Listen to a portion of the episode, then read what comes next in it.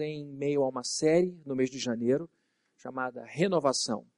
E o objetivo dessa série é que os pregadores que assumirem esse púlpito falem de textos que sejam os seus prediletos, seus textos do coração. O que a gente quer é que os sermões aqui ao longo de janeiro gerem na igreja o que esses textos geram no coração de quem compartilha. São textos devocionais. Todos os textos que a gente procura apresentar aqui normalmente surgem do coração, surgem de uma vida aos pés de Deus e de oração. Mas aqui nós estamos colocando os textos que a gente mais preza.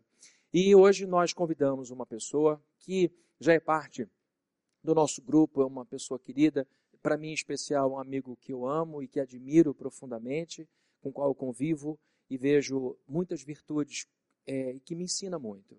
Ele é o Dr. William Douglas, é um juiz federal bastante conhecido no país, ele tem se envolvido com causas para além da magistratura, se envolve com causas é, como, por exemplo, a causa do negro no Brasil, se envolve com causas sociais que envolvem pobres. Há pouco tempo ajudou a perfurar poços que ajudaram pessoas atingidas pela grande tragédia que envolveu o estado de Minas Gerais.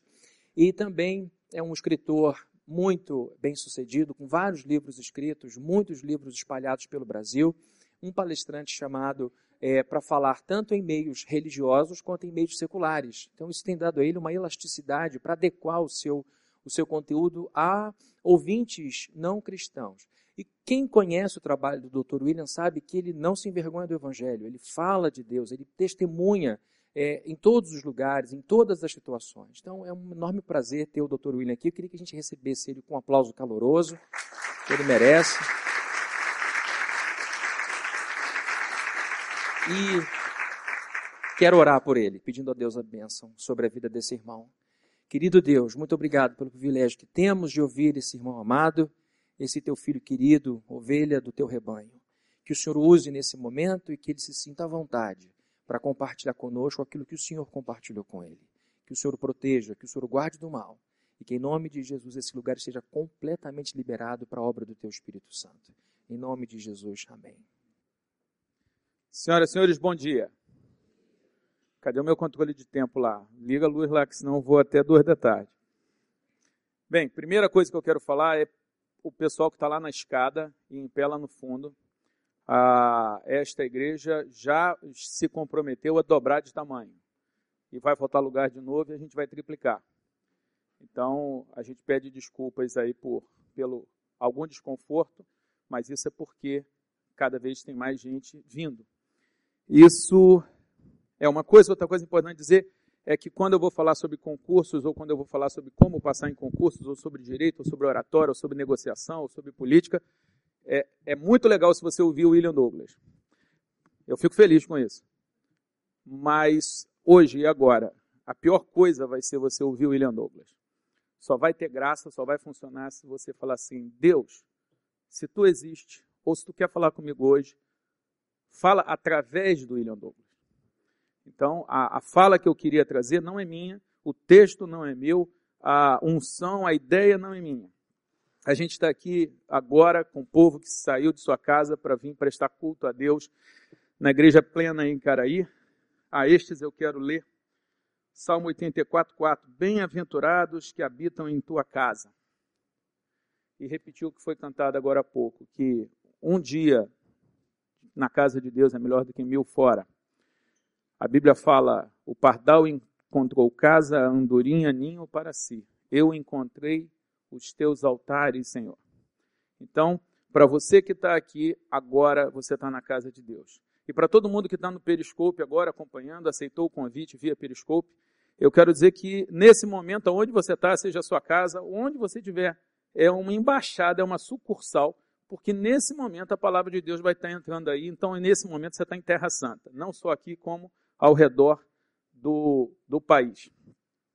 Eu sei que muita gente quer me ouvir falar sobre concurso, e isso é amanhã. Amanhã, 20 horas, vai ter lá, você vai no meu, na minha página do Facebook e tem as dicas para uma palestra gratuita online sobre como passar em concurso.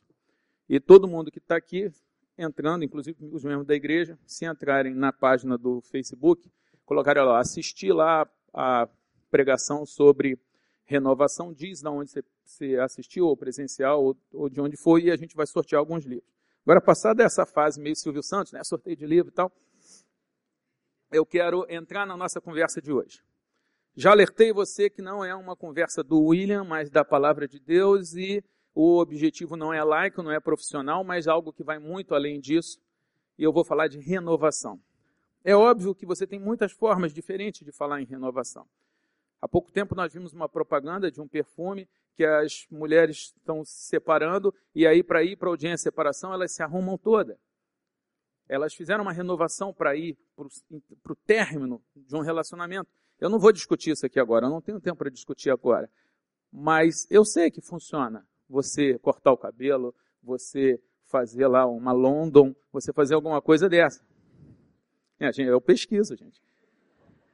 Ah, talvez você possa fazer um, uma mudança na sua vida, entrando numa academia, emagrecendo, ou mudando a sua alimentação, ou procurando talvez um tratamento psicoterápico, fazer uma terapia, ou fazer um curso novo, ou fazer uma viagem, ou tirar um ano sabático. Existem milhares e milhares de formas de você se renovar. E você pode se valer de qualquer delas. Mas hoje, aqui, agora, eu quero falar da renovação que é trazida pelo Espírito Santo de Deus. Que é uma das formas de se renovar que você pode usar. E quando eu falo em renovação, cuidado, porque existem dois grandes erros. Um grande erro é achar que porque uma coisa nova é nova, ela é boa. Outro erro é achar que porque uma coisa antiga, ela é ruim. Então, quando a gente fala em renovação, eu não estou falando necessariamente em você largar o que você tem hoje e ir para uma coisa nova. Não. Eu não quero largar a Nayara, que hoje está aqui servindo de assistente de, de palco aqui, fazendo a minha ela que está passando pelo. Eu não quero renovar o meu casamento trocando de mulher. Eu quero renovar o meu casamento trocando de homem que eu sou para a Nayara. E se eu conseguir isso, a Nayara muda. Porque nada muda enquanto você não muda. E se você quer mudar, a gente vai falar de renovação. Seja a renovação, de repente, dentro do teu trabalho, em que você vai se transformar em alguém melhor ali, seja através de mudar de trabalho, você vai largar a sua carreira. Eu daqui a alguns anos eu vou me aposentar, eu vou largar o meu trabalho, vai ser uma renovação. Mas a cada dia eu tenho que me renovar lá. Então veja, quando eu falo aqui de renovação, é a série Renovação, é, e você pode continuar participando dela, vindo aqui no domingo que vem, também vai, vai estar aqui disponível este tempo para você participar dele. Quando a gente fala de renovação, eu quero falar ou é criar o novo, ou é recriar ou melhorar o antigo. Hoje, a proposta é que você tente mudar a sua mente. Isso está lá em Romanos 12, 1. Transformai-vos pela renovação da sua mente. É você compreender que existe uma nova lógica. O melhor exemplo que eu, que eu conheço, já citei aqui antes, é o da física quântica, porque a gente conhecia a física clássica, ela continua valendo, a newtoniana, mas no mundo, no universo subatômico, funciona de uma forma totalmente diferente, com uma lógica diferente. Então, coisas que não funcionam na física clássica funcionam na física quântica e vice-versa. O que eu quero que você saia daqui é: existem lógicas diferentes e essas lógicas diferentes, algumas vezes, podem ser é, é, conectadas ou usadas concomitantemente. Eu vou ler um texto, um dos meus textos prediletos da Bíblia, e ele parece um texto muito confuso, talvez você estranhe fale, gente, que, que, que foi a, a, sensação que eu tive a primeira vez que eu li.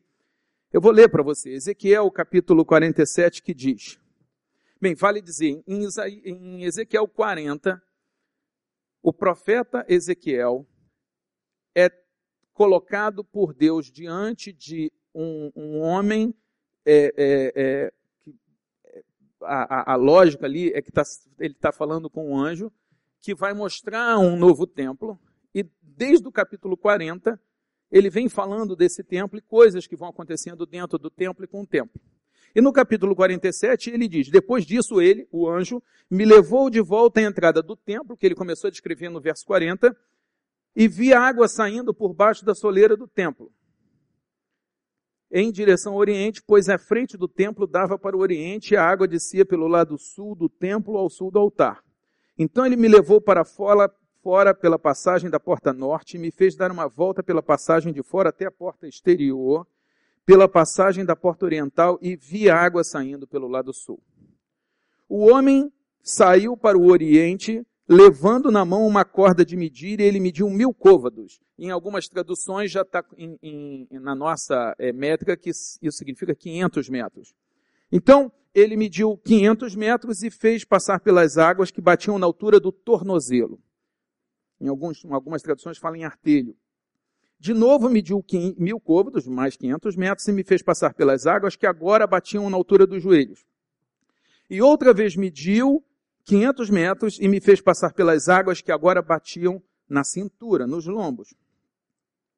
Ainda mediu mais mil côvados e era um rio que não se podia atravessar, pois as águas tinham subido, tornando-se um rio que não se podia atravessar a não ser a nado. Ele, o anjo, me perguntou: Viste, filho do homem? Então me levou e me fez voltar à margem do rio. Quando voltei, vi um grande número de árvores de cada lado do rio. Isso é importante. Árvores nas duas margens do rio. Vi um, no. Então ele me disse: Estas águas saem para a região oriental e descendo pela Arabá entrarão no Mar Morto. Mar Morto, quero lembrar a vocês, é um, um, um ponto geográfico na Palestina, lá na naquela região, e é um, é um mar que só recebe água, e porque só recebe água, ao contrário do mar da Galileia, que recebe água dos afluentes e, e manda para frente, o mar morto só recebe água e por causa disso ele vai acumulando sal, a ponto de hoje em dia você não ter peixe, você não ter vida, e nem mesmo as pessoas que vão lá visitar como turista pode ficar muito tempo dentro, dentro da água, porque senão desidrata. Então é um mar literalmente morto. E o que está dito aqui é que esse mar morto está sendo alcançado por essas águas que saem do templo. E o que, que diz o texto? Ao entrarem nas águas salgadas, estas se tornarão doces. E por onde quer que o rio passe, haverá todo ser vivo que vive em enxames, coisas que voam, e muitíssimo peixe nas águas. Porque essas águas chegarão lá para que as águas do mar se tornem doces. E por onde quer que este rio passe, tudo viverá. Por onde quer que esse rio passe, tudo viverá. Essa é uma mensagem profética de que haverá um tempo em que o mar morto será transformado por águas e vai se transformar num lugar novo, alegre, com pescadores, com vida, com árvores. Mas essa palavra profética que é, é, tem a ver com a história mundial, e a Bíblia fala bastante sobre esse desenrolar, também é uma palavra profética para qualquer pessoa que esteja disposta a ser alcançada por estas águas que, quando encontram um lugar ruim, um lugar sem graça, um lugar cheio de sal, um lugar morto, esse lugar é transformado. E é disso que a gente vem falar aqui. Esse templo é, sinaliza a presença de Deus. Até porque em várias outras partes da Bíblia se diz que do trono de Deus saem rios. Essa água é a ação do Espírito Santo a ação do Espírito Santo na sua vida. Nós temos um Deus que é trino, que se apresenta como trino, Deus Pai, Deus Filho e Deus Espírito Santo. E esse Espírito Santo que foi deixado por Jesus como consolador, quando ele foi embora, ele falou: Eu não vos deixarei sozinhos, eu vos deixarei um consolador, o Espírito Santo, que estará convosco até o final dos tempos. Então, quando a gente fala da presença de Deus na nossa vida, a gente cantou aqui de que ele vai vir para dentro da gente, que ele vai se manifestar a gente. A gente está falando de Deus Pai, de Deus Filho, o Messias que morreu por nós, e do Deus Espírito Santo, aquele consolador, aquele vento que é, é, se expressa às vezes com gemidos inexprimíveis, mas sempre em nosso favor. Quais são as grandes mensagens desse texto? A primeira mensagem é que aquilo que está morto pode reviver. Qualquer coisa que está morta pode reviver se for tocada pelas águas do Espírito. Esse, essa mesma ideia está dez capítulos antes, em Ezequiel capítulo 37, quando ele fala de um vale de ossos secos, um texto bastante conhecido, e que a, o, o, anjo pergunta ao, ao, profeta, você crê que isso pode reviver? E o profeta diz que acredita, e ele fala, olha, profetiza, e acontece alguma mudança, e aí ele insiste, e às vezes é preciso insistência para você mudar, para você crescer, para você se renovar, e aí dessa segunda vez os ossos tornam a vida, tornam a viver. E mais uma vez, não mais no Vale dos Ossos Secos, mas nessa imagem que a gente tem aqui de Ezequiel 47, a mensagem é: o que está morto pode reviver. a sua vida, a sua alegria está morta, pode reviver. O seu casamento está morto, pode reviver. A sua carreira está morta, pode reviver. O seu sentido de vida está morto, pode reviver. Os seus sonhos estão mortos, pode reviver. Eu já tive uma vez, eu fiz uma palestra, falei sobre esse assunto do ponto de vista laico, de você aproveitar a vida, fazer, retomar sonhos. E tempos depois eu recebo um e-mail de uma pessoa que falou assim, William, eu pulei de paraquedas, fiz um, um, salto duplo, um cara de Belém, e ele falou assim, olha, eu sempre quis fazer isso e nunca fiz, e eu ouvi aquela palavra, e eu falei assim, eu vou fazer. A mulher dele, ele disse que foi com muita raiva de mim, até, até o momento em que ele chegou ao chão em segurança, a mulher estava com raiva de mim, mas o fato é que ele fez um sonho voltar a acontecer. Mas essa passagem também diz que aquilo que está num nível baixo pode vir a ficar no nível alto. Pode ser que o seu casamento não esteja morto, pode ser que a sua carreira não esteja morta, pode ser que você não esteja se sentindo morto, pode ser que você esteja mais ou menos, sou, sou, meio barro, meio tijolo. E aí a, a palavra não é o morto revive, é o que está à altura do pé pode chegar no joelho, o que está no joelho pode chegar no lombo, o que está no lombo pode chegar a virar um grande mar aonde você só pode andar nadando. Então, eu não sei qual é o seu caso, mas eu sei que se você tem alguma parte na sua vida, na sua história, nos seus desejos, nos seus sonhos que esteja morto, ou algum lugar em que continua igual, que não está evoluindo, que está. Pode mudar. Essa que é a grande mensagem. E importante uma observação aqui. Nós estamos acompanhando aqui na plena, de uma forma absolutamente entusiasmada, o novo tempo. Era uma casa pequenininha, depois a gente veio para aqui, cresceu, depois a gente fez essa reforma linda, cresceu mais ainda. E agora a gente vai dobrar de tamanho, vocês viram ali, tem o nosso templo atual, ele vai dobrar de tamanho. E Deus realmente é muito bom construindo templos físicos, através de seus servos. Mas você precisa sair daqui sabendo que a grande obra criativa de Deus não é com templos feitos pela mão de homens, mas no templo do Espírito Santo, que é você. Se você acha que a obra da igreja é legal, eu quero dizer que Deus tem uma obra muito mais legal para fazer em você, que é o templo do Espírito Santo de Deus. Esse Espírito Santo que aqui está representado pelas águas. Vai ser muito legal a gente construir esse novo templo, mas o que a gente precisa construir aqui, através da ação dessa água purificadora, é que você seja um templo maior. Porque se você é maior, pode ser uma igreja pequena e numa choupana vai ser uma igreja muito melhor do que uma igreja linda de pessoas mortas. Essa beleza aqui, ela só faz sentido para a gente quando ela é uma consequência da gente estar tá bem, da gente estar tá próspero, da gente falar assim, vamos fazer um negócio lindo para Deus. Mas o grande negócio lindo para Deus que Deus quer receber de você é você falar assim: eu estou aberto para mudar, renovar, crescer, aceitar a salvação de Deus, reconhecer que eu preciso de Deus e, e passar a viver uma novidade de vida, um tempo novo. Essa que é a grande proposta que está sendo colocada aqui para você hoje. Agora, veja, quais as lições que a gente tem aqui? Uma delas é, o profeta foi conduzido por um homem, por um anjo. Nós podemos e devemos ter mentores. Fabrini, que está aqui, e Sérgio Queiroz são dois homens, e nos dois prefácios que eu fiz, um para o livro de cada um, eu, nos dois eu disse, esses caras me causavam um profundo incômodo, porque eu via como é que eles se esforçam para ser bons maridos. E nem que seja pela competitividade masculina, eu falei assim, como é que esse cara pode ser mais crente do que eu? E aí Deus vai trabalhando esse mar cheio de sal, e pela ação do Espírito Santo eu falo assim, ele vai ser meu mentor. Eu vou aprender com ele, com ele e com o Sérgio. Então você pode ter mentores, concurso público eu posso ser seu mentor, mas qual é a mentoria que você precisa? Eu não sei, eu só sei que da forma e da qualidade que forem os seus mestres vai ser a qualidade dos seus resultados. Então toma cuidado com os mestres que você escolhe. Tenha mestres, mas bons mestres, não pessoas que sejam piores. Eu vejo gente se aconselhando sobre casamento com um homem que, que não fica com ninguém. Que só quer curtir a vida. A escolha dele, ok. Mas não é essa pessoa que vai aconselhar sobre casamento. A não ser que você esteja querendo só a confirmação daquilo que você está querendo fazer. Aí você procura certinho a pessoa que vai dizer o que você quer. Isso não é mentor. Isso é validador. Isso é testemunha. Ou cúmplice. Baixou o juiz federal aqui.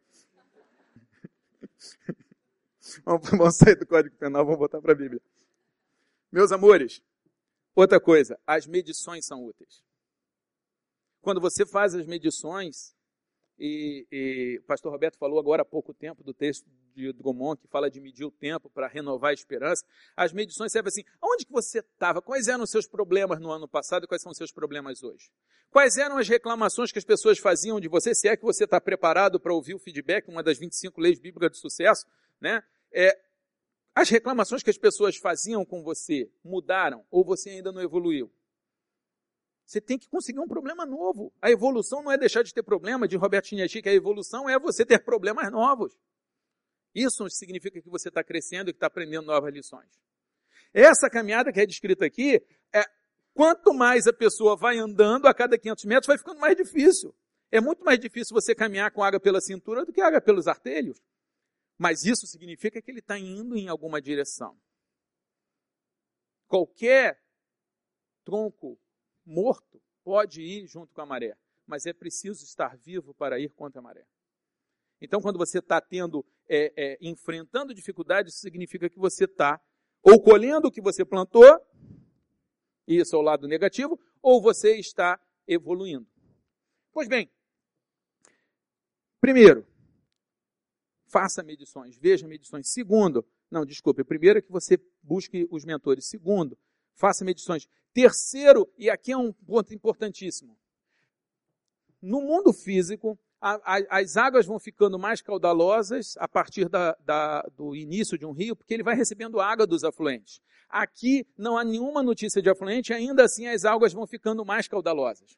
Aqui é uma indicação clara de que nós estamos no terreno do sobrenatural. Nós estamos em terra de milagres nós estamos livres da física newtoniana. Provavelmente até da física quântica. Nós estamos em algo que vai muito além da física, vai muito além da nossa compreensão. E os teólogos medievais dizem: o finito não pode conter o infinito. A sua mente é finita, por mais inteligente você chega, isso nunca vai é, conter o infinito. É uma, é uma questão matemática, não é uma questão de fé. É uma compreensão. Você nem eu, nós nunca vamos compreender tudo de Deus, mas algumas coisas a gente pode compreender. Ele diz que o que está morto pode reviver. Ele diz que o que está baixo pode subir de nível. E ele diz que com ele as águas se multiplicam. Com ele, no meio do deserto, as pessoas se alimentam, os seus calçados não, não se gastam. Com ele, cinco pães e dois peixes alimentam cinco mil pessoas. Então o que eu quero dizer é, você está num terreno que vai além da sua lógica, da minha lógica, da lógica humana, da capacidade humana, mas é um terreno que você pode entrar. E essa é outra lição. O rio está disponível para todos, Deus está disponível para todos. Todos conhecem aquela metáfora de alguém que diz que Deus não existe, esse cara é barbudo, e ele responde: Não, mas é, barbeiros não existe. Como é que barbeiro não existe? Ué, você está aí, de barba, é porque barbeiro não existe. Não, eu, que eu nunca quis ao barbeiro. Se você quiser ir a Deus, Deus está disponível para você. Se você quiser aprofundar sua relação com Deus, a sua espiritualidade, está disponível. Outra coisa, esse rio, você pode entrar ou não, é uma questão de disponibilidade, e você pode ficar só com a água no pé ou ir além, é uma questão de disponibilidade. Nesse momento, todos vocês aqui no periscope estão pisando nessa água vocês estão ouvindo alguém falar da palavra de Deus e da ação do Espírito Santo. Nesse momento você está com o pé na água.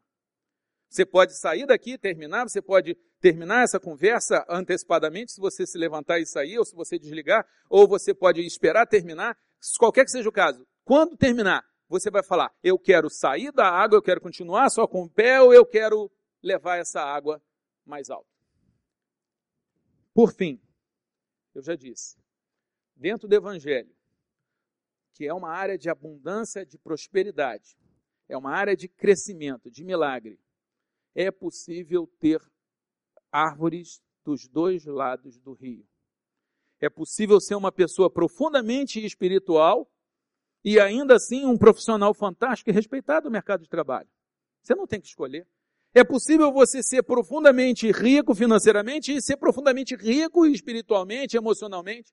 É possível você ter é, é, capacidade de ser respeitado e ser humilde. É possível você ter uma vida profissional e social rica e você ter convivência com os filhos. Ontem eu estava gravando o convite no Periscope e a, a primeira coisa, o pessoal, eu estava com meu filho do lado e o pessoal começou a fazer pergunta para ele e perguntar assim: como é que é? Seu pai tem tempo para a família? E meu filho respondeu: por quê? Porque eu trabalho com uma lógica, que é a lógica bíblica, de que é possível ter árvore dos dois lados do rio. Você não tem que escolher. Você pode ter tudo. Desde que você aprenda que a água é que fertiliza e cuida da árvore dos dois lados do rio. Muito bem. O que, que tem aqui de mais fantástico? E o que, que me seduziu nesse texto? O profeta, ele vai andando e a água está nos pés. E há pessoas que só entram dentro da igreja. A situação do Espírito Santo se limita a entrar. É bom, é refresca o pé, lava o pé da, da estrada. Não, não é que seja ruim, mas podia ser mais. Há pessoas que entram da igreja até o joelho. O que, que significa o joelho? O joelho é o seu pedido, é a sua necessidade, é o milagre que você precisa, é a cura, é o emprego, é passar no concurso, é passar no exame do OAB, é restaurar seu casamento, é conseguir reencontrar seu filho, é conseguir superar suas mágoas. Você tem um pedido, você se ajoelha e pede. Isso é um nível de espiritualidade. E que bom se você está nesse nível, porque Deus responde oração. Porque Jesus cura, Jesus transforma, Jesus liberta, Jesus salva. Você pode estar nesse nível. É nesse nível também que você reconhece a sua dependência de Deus. E a Bíblia fala claramente, Jesus disse isso. O que, que Jesus disse? Ele disse que só os pobres vão entrar no seu reino. Mas não é pobre financeiramente. É aquela pessoa que fala como Davi, que era rei, que era rico, que era poderoso, que era grande líder militar, e falou: Eu sou pobre e necessitado, mas o Senhor tem cuidado de mim. Se você está nesse nível, você está no nível de joelhos. Mas há ainda um outro nível, se você continua andando em direção ao objetivo, em direção à sua espiritualidade, se você deixa as águas do Espírito começarem a entrar na sua vida, se você está disposto a isso, você entra no nível dos lombos, no nível da cintura, e o lombo traz a ideia de trabalho. É quando você começa a trabalhar para Deus, quando você começa a trabalhar para a obra, é quando você começa a servir ao próximo. Pastor Fabrinho citou aqui que é, é, eu, eu, comandei o que eu chamei de Operação Valadares, eu fui para as redes sociais, para o Periscope, para o Facebook, e falei, gente, deposita na minha conta que eu vou mandar metade, eu vou mandar em água e metade eu vou furar poço. Isso aí gerou 155 mil litros, são seis carretas da maior que tem e meia de água enviada para Governador Valadares, para Itambacuri e para Colatina, no Espírito Santo. E a gente conseguiu furar cinco poços, dois em igrejas católicas no meio da cidade, duas em, em posto da PM, que é no meio de favela, em lugar que falta água mesmo, quando está faltando água em outros lugares, e um na Igreja Batista de Itambacuri. Então, dali a água vai sair.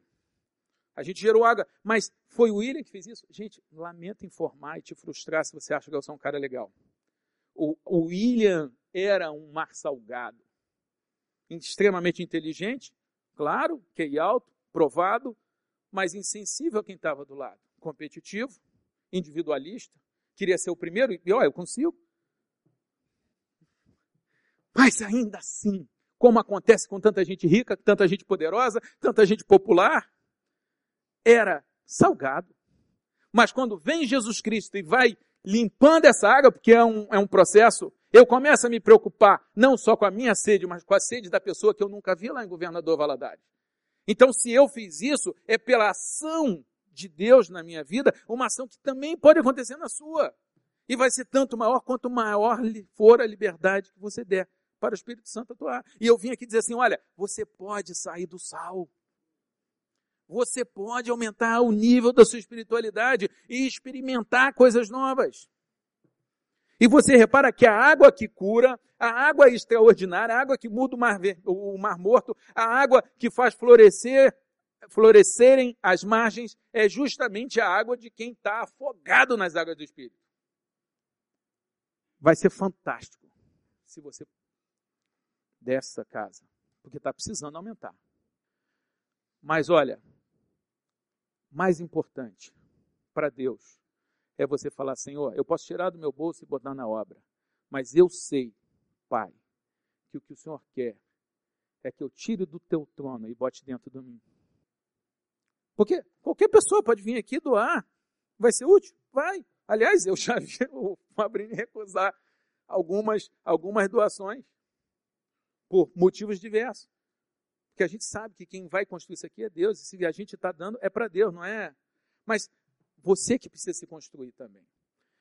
O que eu quero dizer é, ao nível da convivência, ao nível da dependência do joelho, do pedido, e ao nível do serviço, que é você servir aos outros, seja dentro daqui, ou seja, como eu servi através da ajuda de milhares de pessoas lá em Governador Valadares. Movido por essa água que entrou dentro de mim, e quando essa água entra, você nunca mais tem sede, e quando essa água entra, ela te toca tanto que a, a, começam a fluir águas, águas e rios de águas vivas de você. O que, é que eu queria te convidar? A fazer as medições. Você está bem ou você está morto? A área da sua vida tem alguma morta? Tem alguma mais ou menos? Como é que está a sua vida espiritual? E quando eu pergunto isso, não se sinta julgado. Você não vai ter que sair daqui, passar, colocar a mão no crentômetro e dependendo da nota você não vai poder voltar. Não. Ou, ou vai, ter, ou vai receber aqui uma marcazinha, igual o, o, nazista fazia com o judeu, com o cigano, com o homossexual, dizendo assim, ó, você vai ser discriminado. Não. Não é, não é para você se sentir julgado, é para você falar assim, eu quero ficar dentro do rio. Se eu estou dentro do rio, eu quero ir mais fundo no rio, sabendo que a grande graça é quando eu chego a nadar no rio. Quando eu fico tão é, é, imerso, e aí está a música que foi cantada agora há pouco, nele nos movemos. O que, que é isso? É você dentro de um mar de águas vivas. Nessa hora, você faz tudo renascer. É nessa hora que você chega em algum lugar ruim e esse lugar melhora. Quando eu cheguei na quarta vara federal de Niterói, é, era uma vara como outra qualquer, com todos os problemas de uma vara qualquer.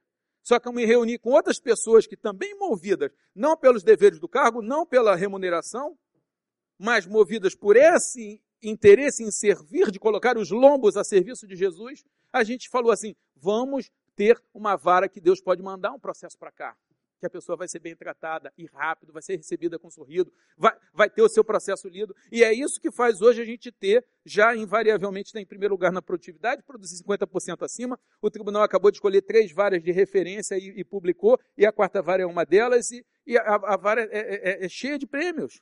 Mas o maior prêmio é: a gente pegou uma água ruim e transformou em água boa. Por quê? Ação do Espírito. E você pode fazer isso onde você está. Essa ação é para acontecer, essa ação regeneradora é para acontecer na sua casa, no seu bairro, no seu trabalho. Ela não tem que ser limitada a algum lugar. A gente ora, venha o teu reino. Venha o teu reino. Vejam, querido, se você resolver ir mais fundo, e se você deixar Deus transformar você, você vai receber, mas em seguida você vai dar. Porque essa água transborda. Não tem como ela ficar só dentro de você. É natural o processo. E se você tentar levar Jesus de uma forma artificial ou forçada, sem ter ele dentro de você, vai, você vai ser o cara mais chato do trabalho ou da casa. Porque o grande impacto do evangelho não é você falar o evangelho, é você viver o evangelho. Por isso que foi dito por um dos grandes do cristianismo: evangelize sempre, se precisar, use as palavras. As palavras são o último recurso. Como é que você pode fazer isso? Como é que, se você aceitar esse meu convite hoje, aqui e agora, você vai é, poder fazer isso? Primeiro, você precisa entender que andar na água é mais difícil do que andar na terra. E quanto mais você anda na, na sua espiritualidade, mais difícil vai ficando. Há explicações técnicas para isso, eu falo disso nos meus livros. Eu posso depois falar mais sobre isso se você me perguntar. Eu não vou explicar isso agora. Você vai falar de de U invertido, você vai falar de curva de Laffer, você vai mostrar que o cara começa a estudar no começo do processo de estudo, ele quanto mais ele estuda, mais confuso ele fica. Vai ficando mais difícil e não mais fácil, como seria aquilo que a gente espera. O processo vai ficando mais difícil quando você vai engraxar o sapato, a primeira fase é piorar o sapato, que ele fica mais sujo de graxa. o, o, o, crescimento intelectual, você começa, você é um incompetente de forma inconsciente, aí você descobre que você é incompetente, é incompetente consciente, aí você vira competente consciente, depois de um processo longo, e aí chega a um grau de competência inconsciente. Você faz aquilo naturalmente. O que eu estou querendo dizer é, isso que acontece em todas as áreas da vida, não só na espiritual, vai acontecendo na sua espiritualidade. Se você resolver ler a Bíblia, vai ficar mais difícil se você resolver jejuar, se você resolver perdoar, se você resolver viver uma espiritualidade acima da que você está vivendo agora, você vai ter dificuldades acima da que você está tendo até agora. Mas são essas dificuldades que vão fazer você evoluir, crescer e ir mais alto. Você começa com a água pelo pé, tá, tá fácil, não é tão difícil só vir na igreja. Mas se você começa a querer realmente colocar Deus no altar e não você no altar, vai começar a andar mais devagar. Se você começa a querer servir, tirar tempo para Deus e tirar parte do, dos seus gastos para Deus, vai começar a criar dificuldade. Por isso, se você não quiser fazer, ok. Mas o rio está disponível para você até o fundo. Eu acho que tem uma graça fantástica. Porque veja só, se você se compara com um cara que está indo a pé, a sua caminhada da espiritualidade, você é o bobo. Você é o cara que não ganha dinheiro fácil, você é o cara que perdoa, você é o cara. Olha, você é o bobo. Mas por quê? Porque ele está na terra, você está na água. Você está sendo impactado, ainda que só no pé, por uma lógica diferente. E essa lógica só vai ser compreendida no fim, quando você finalmente, imerso em água e nadando, você nada. E aí que você fala, não, peraí, não tem como comparar a natação com a corrida. Eu vim desafiar você a ir até o fundo e aí até o ponto em que não dá para ir a pé mais, porque você vai viver uma lógica completamente diferente, chamada de a loucura de Deus, que confunde a sabedoria do mundo. E você não precisa pular logo na parte funda, até porque você não vai conseguir fazer isso. Você vai ter que ir indo devagar para aprender a lidar com essa nova realidade, esse novo paradigma, essa nova lógica. São lógicas incompatíveis. Muita gente me pergunta e fala assim: como é que você, sendo juiz e tão famoso, você é tão humilde? A resposta verdadeira é: eu já apanhei tanto de Deus por ser arrogante que eu sou humilde por medo. Se dourar um pouco essa resposta, eu vou dizer: Deus está, a partir do momento do que eu peço para Ele me fazer como Ele quer que eu seja, me esmerilhando sim, me moldando sim, e é o metal precioso que é levado para o fogo. Metal ruim você não leva para o fogo. O metal precioso é que é. Então, quando você fala, Deus, eu quero me transformar em metal precioso, Ele vai te tratar como metal precioso, que Ele sabe que você é metal precioso, e Ele vai te botar no fogo. E vai ser mais difícil caminhar. Mas se você aguentar, vai ter uma hora que você vai estar nadando. E aí você vai entender tudo. Mas é claro, às vezes o mar assusta. Às vezes o mar assusta. Meus queridos, certa feita, Jesus, isso está escrito em João capítulo 4, passando por Samaria, um lugar onde havia um grande conflito étnico, étnico entre judeus e samaritanos. Eles não se falavam, eles não bebiam no mesmo copo. Jesus chega num poço, meio-dia, tem uma mulher lá e ele pede água e ela estranha, falando assim: Mas como é que pode você, judeu, falar comigo que é mulher? Você que é um homem falar comigo que é mulher, ainda mais samaritana? Essa mulher ela estava sendo impactada com um novo paradigma, porque ela estava julgando tudo dentro da lógica de quem anda na, em terra firme. Mas Jesus trazia consigo o Espírito Santo porque eles são. Jesus disse: Olha, minha lógica é outra. Eu estou vindo aqui porque eu vou falar de você de uma água que quando você bebe, você nunca mais tem sede. E aí essa mulher, ainda dentro de uma lógica humana, fala, mas eu quero dessa água que eu não vou ter que voltar aqui para o poço. Ela ainda estava preocupada em trabalhar menos. E Jesus, que é a água da vida, estava na terra justamente para trabalhar mais e para morrer pelos outros porque ele estava diante de uma nova lógica, de uma, numa nova, não de uma lógica diferente. O que eu quero que você marque é: Jesus disse, Eu tenho uma água que quando você bebe, nunca mais. Eu ando com muita gente rica e que quebrou. Eles tinham uma água que acabou e eles estão com sede. Eu já andei com muito presidente de tribunal, ministro, desembargador, juiz, delegado, que se aposentou. Eles tinham uma água muito boa, mas estão com sede. Eu conheci homens e mulheres extremamente fortes, extremamente é é é, é, é, é, esteticamente agradáveis e bonitos. Eu já fui visitar uma casa onde tinha um quadro de um homem faixa preta de karatê vencer várias medalhas, vários troféus, vários, e esse cara não conseguia andar porque o vigor físico tinha ido, ele só tinha lembranças. Eu tenho certeza que ele estava com sede. Tudo que o mundo dá não mata sede. Só mata sede, assim como o jogo, como a pornografia, como a bebida. Mata sede enquanto você está bebendo, enquanto você está tendo acesso. E quando você perde, você só. Mas se você é, resolve viver numa outra dimensão, a dimensão espiritual, isso não significa que você vai perder a dimensão física, que você não vai virar um monge, você não vai, você não vai levitar, porque a gente está falando das duas margens do rio. Mas se você resolver viver isso, você vai conseguir entender quando o profeta diz: ainda que não haja fruto na vide, ainda que o produto da, da oliveira minta, ainda que não haja gado no curral, eu vou louvar a Deus. Ainda que eu esteja desempregado, ainda que não esteja dando certo as coisas, ainda que eu tenha perdido as pessoas que eu confiava, ainda que eu tenha sido traído, ok, mas isso não vai impactar a minha relação com Deus, porque está numa outra dimensão. E aí você se torna alguém preparado para lidar contra as agruras da vida, e a própria ciência reconhece isso que pessoas que desenvolvem a sua espiritualidade, isso está em teses laicas, feitas por universidades laicas, dizendo que essas pessoas vivem mais, têm mais saúde, têm um nível de felicidade maior e conseguem lidar melhor com o estresse.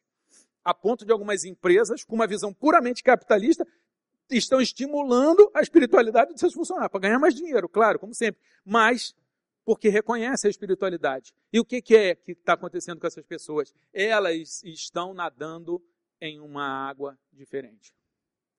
E você pode nadar dessa água, porque o rio está disponível. Eu quero terminar lendo para você. Capítulo 7, verso 37. Jesus se colocou em pé e exclamou: Se alguém tem sede, venha a mim e beba essa água, que em João 4 a gente sabe que é a água que você nunca mais tem sede.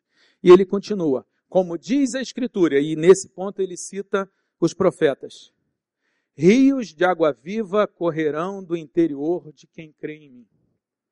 E ele disse isso referindo-se ao Espírito que os que nele crescem haveriam de receber. Eu concluo dizendo para você que, ainda que você esteja fora do rio, pode entrar. Ainda que você esteja morto, pode mudar. Ainda que você esteja em, em, graus, e há muito tempo parado, em graus de espiritualidade que te trazem algum benefício, algum conforto, mas você pode ir para graus maiores, a, a oração, o milagre, o serviço, mudar a vida das pessoas. Você pode isso. Basta você querer. E se for como quase todo mundo que eu conheço, vai ser o máximo você vai amar. Se você já está com os pés na água, meça se tem andado ou se está parado. Se você quer exercer o poder transformador aonde você vai, pede a Deus o Espírito Santo.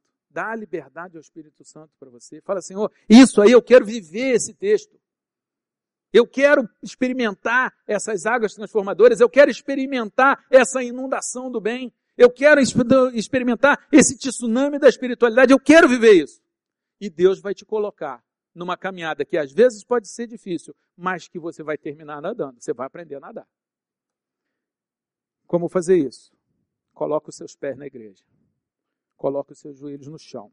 Coloque os seus lombos a serviço do evangelho e das pessoas, porque nós seremos reconhecidos na forma como amamos as pessoas. Leve a água. Saia daqui perdoe erro de alguém. Não estou pedindo para você voltar a conviver com essa pessoa que você vai perdoar, mas você vai mandar um SMS, um e-mail, você vai ligar e você vai falar: olha, eu te perdoo, eu te abençoo, eu te desejo bem. Aí você vai falar, mas isso não vai mudar nada. Não, é, olha só, isso é um copo d'água. Mas eu já disse para você que essa água ela se multiplica. Isso pode mudar a vida de uma pessoa. Saia daqui e perdoe uma dívida, financeira ou não. Faça gestos de amor desinteressado. Chama o seu cônjuge, chama os seus funcionários, chama o seu patrão, o seu colega, ou a sua família e diz assim: olha, vamos tentar renovar essa nossa relação. Ela está meio salgada e eu queria botar um pouco de água doce aqui, para ficar mais doce, para ficar mais gostoso. Aprenda a exercer a generosidade e o desprendimento. Eu não quero tomar muito seu tempo, eu sempre tento cumprir o horário. O que, que eu vim dizer para você? Se você está fora do Rio, entra no Rio. Se você já está no Rio, trabalha para do ponto onde você está no Rio. Se quiser ficar, fique, ok. Mas se você quiser, saiba que você pode ir até o fundo. E nesse fundo, as águas se transformam em tão poderosas que elas vão mudar completamente a sua forma de viver, de pensar, de reagir. E essa transformação que acontece em você vai, vai ter como causa e efeito ao mesmo tempo a presença de Jesus dentro do seu peito. E quando Jesus entra, rios de águas vivas fluem dessa pessoa, de forma que aonde ela chega, ela leva alegria, ela leva transformação, ela leva boas novas, ela leva sorriso, ela leva esperança. E esse é um mundo que está vivendo tempos tão difíceis quanto do profeta Ezequiel. É um mundo que está precisando de água. Vamos matar a sede. A nossa através de Jesus e a dos outros através de Jesus. Vamos orar? Senhor Deus, quero te entregar cada pessoa que está aqui nessa conversa e te pedir que as sementes da tua palavra não voltem vazias. Que tu possas atuar de forma que cada um saia daqui decidido a entrar no rio ou ir mais fundo no rio, para a gente se transformar e transformar um mundo em teu nome, porque é em teu nome também que nós oramos. Pai. Amém. Queridos, eu quero agradecer a presença de todos, dos que vieram a convite dele, dos que nunca estiveram aqui. Quero dizer que a igreja se encontra de portas abertas para você, para sua família, para os seus amigos. No final, caso você queira saber os nossos horários quais são, logo que passar pela porta, entre as duas portas tem um armário com cartões. Há pessoas ali que podem te orientar e atrás dos cartões ele quer pegar de novo. É. Só dizer, aqui às sextas-feiras tem uma reunião com os jovens e eles vêm aqui e tem venda de produto e não tem ninguém no caixa. Tem o produto, tem o preço e tem um lugar onde a pessoa bota o dinheiro e tira o troco dela. E não há um único dia em que faltou dinheiro. Como seria bom se fosse assim no governo, nos bancos, nas concessionárias mas é porque aqui já chegou essa água. E vou dizer mais: várias vezes tem mais dinheiro. As pessoas deixam dinheiro. Como seria bom assim no serviço público, etc. Então, o que eu quero dizer é que, além de você vir, você pode trazer seu filho também, para ele ser contaminado com uma água boa. Bom. É, então, nós temos os horários, excepcionalmente nas próximas sextas-feiras, por estarem em acampamento. Essa reunião está suspensa, mas ela volta depois do carnaval e realmente é uma reunião suadora. Então quero que você pegue o seu convite, perdão, um cartãozinho com os horários para vir aqui conhecer um pouco mais a igreja. Quero agradecer ao Dr. William, é sempre maravilhoso ouvi-lo, né? é um privilégio para nós. Viaja muito, é muito convite, está sempre pregando em vários lugares do Brasil e às vezes fora do Brasil. Então a gente quando encontra uma brecha, a gente pega, também não pede muito para também não sacrificar demais a família porque domingo é um dia muito importante. Então, muito obrigado. Carinho, pode aplaudir, se quiser, pode aplaudir. Obrigado. É, então, vamos orar, pedir a Deus a benção. Vou impetrar a benção apostólica. Senhor querido, te agradeço muito pela vida do teu filho. Foi uma bênção ouvi-lo aqui. E que a gente mergulhe nessa água hoje. Que a gente saia daqui disposto a tomar um banho nas tuas águas. E que a gente veja o Senhor limpando a nossa vida. Abençoa o William que o Senhor faça dele um homem hidratado nessa água, que em nome de Jesus ele seja muito abençoado é, na tua presença. E que a graça de nosso Senhor Jesus Cristo, o amor de Deus, o nosso Pai, e a comunhão e consolação do Espírito Santo estejam com todos aqui presentes, desde hoje e para todos sempre. Amém.